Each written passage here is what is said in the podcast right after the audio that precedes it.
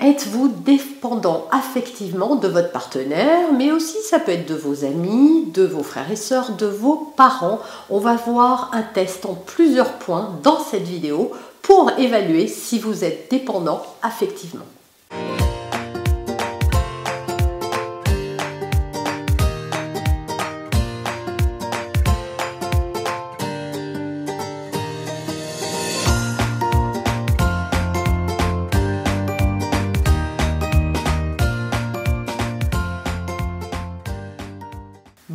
Je suis Noémie de Saint-Cernin, votre coach en développement personnel et en parentalité. On va voir et on va parler aujourd'hui de dépendance affective. Alors si vous n'avez pas le temps de tout noter, je vous fais une fiche récapitulative. Il suffit de cliquer quelque part sur cette vidéo, mais également de retrouver le lien dans la description de cette vidéo ou dans les commentaires afin de pouvoir télécharger ce document et avoir un support euh, écrit.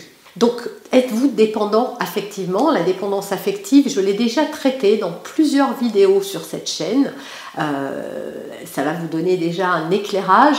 On va parler de dépendance affective au sens large parce que souvent on ne voit la dépendance affective qu'avec un partenaire, mais on peut être dépendant affectivement de, ses amis, de, de, gens au boulot. Voilà, ça peut sortir de la sphère personnelle, ça peut être avec sa famille, ça peut être euh, avec son partenaire évidemment, ça peut même être les enfants.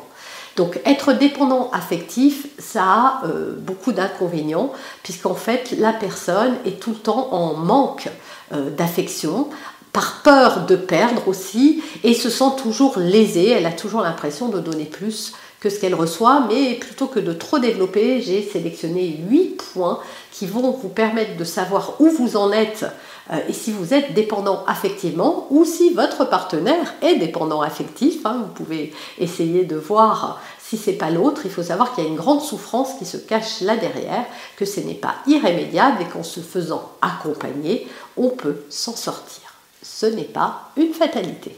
Premièrement, le dépendant affectif accepte des choses qui normalement ne sont pas acceptables. Et ça peut aller même jusqu'à des violences, qu'elles soient physiques ou verbales. Voilà, il sait au fond de lui qu'il dit oui à des choses, mais juste parce qu'il a peur de perdre l'amour, parce qu'il ne veut pas contrarier, c'est-à-dire que sa dépendance affective est tellement forte qu'il préfère euh, s'ignorer d'une certaine manière ou nier certains de ses besoins au détriment de l'autre. Deuxième chose, le dépendant affectif est constamment anxieux, puisqu'il vit constamment en fonction des autres et de leur regard, de ce qu'ils pensent, de ce qu'ils disent, de ce qu'ils vont faire.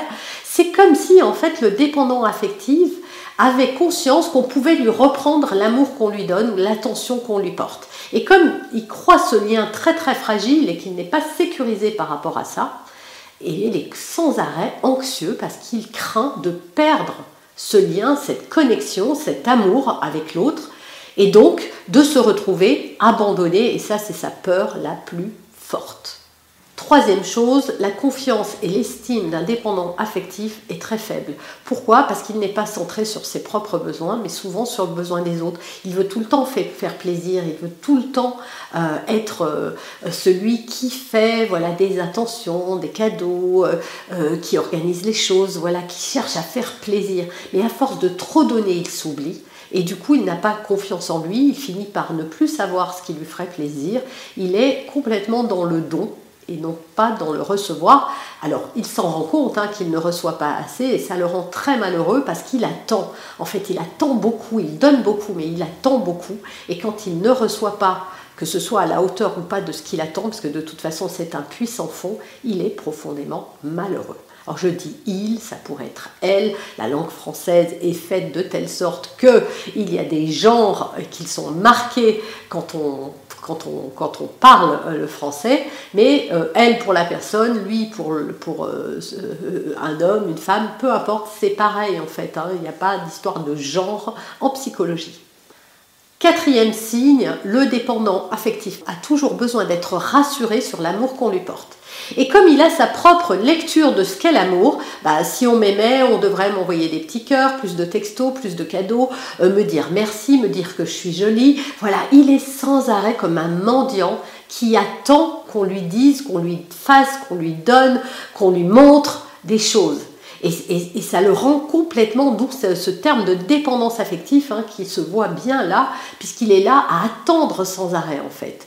Alors, euh, je sais que pour avoir eu des discussions avec des dépendants affectifs, ils se disent oui, mais tout le monde veut ça. Bah non, tout le monde veut pas ça, mais c'est dans sa lecture à lui. Tout le monde n'attend pas de la reconnaissance. Tout le monde n'attend pas d'avoir tout le temps des petits cœurs et des petits bisous. Il y a même des gens que ça étouffe en fait.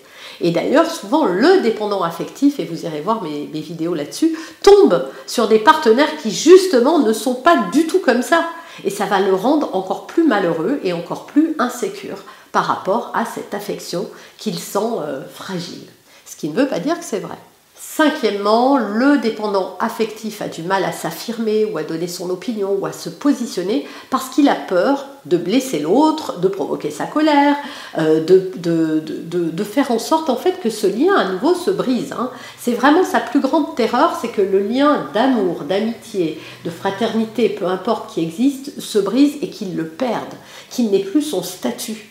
Et ça, c'est terrifiant, donc il préfère ne pas s'affirmer ou aller dans le sens de plutôt que d'oser euh, dire les choses, oser dire non par exemple, oser s'affirmer, oser donner ses opinions, oser se rebeller aussi parfois ou imposer ses limites.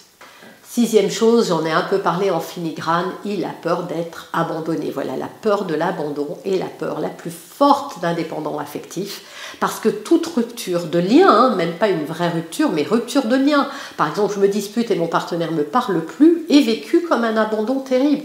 Et il faut pas le minimiser, parce que quand nous-mêmes on n'est pas comme ça ou qu'on vit avec quelqu'un qui est comme ça, il faut vraiment vous dire que pour cette personne, c'est une blessure très très forte. C'est vécu très profondément dans la chair de cette personne, elle est véritablement en souffrance. Ce qui ne veut pas dire que vous en êtes responsable.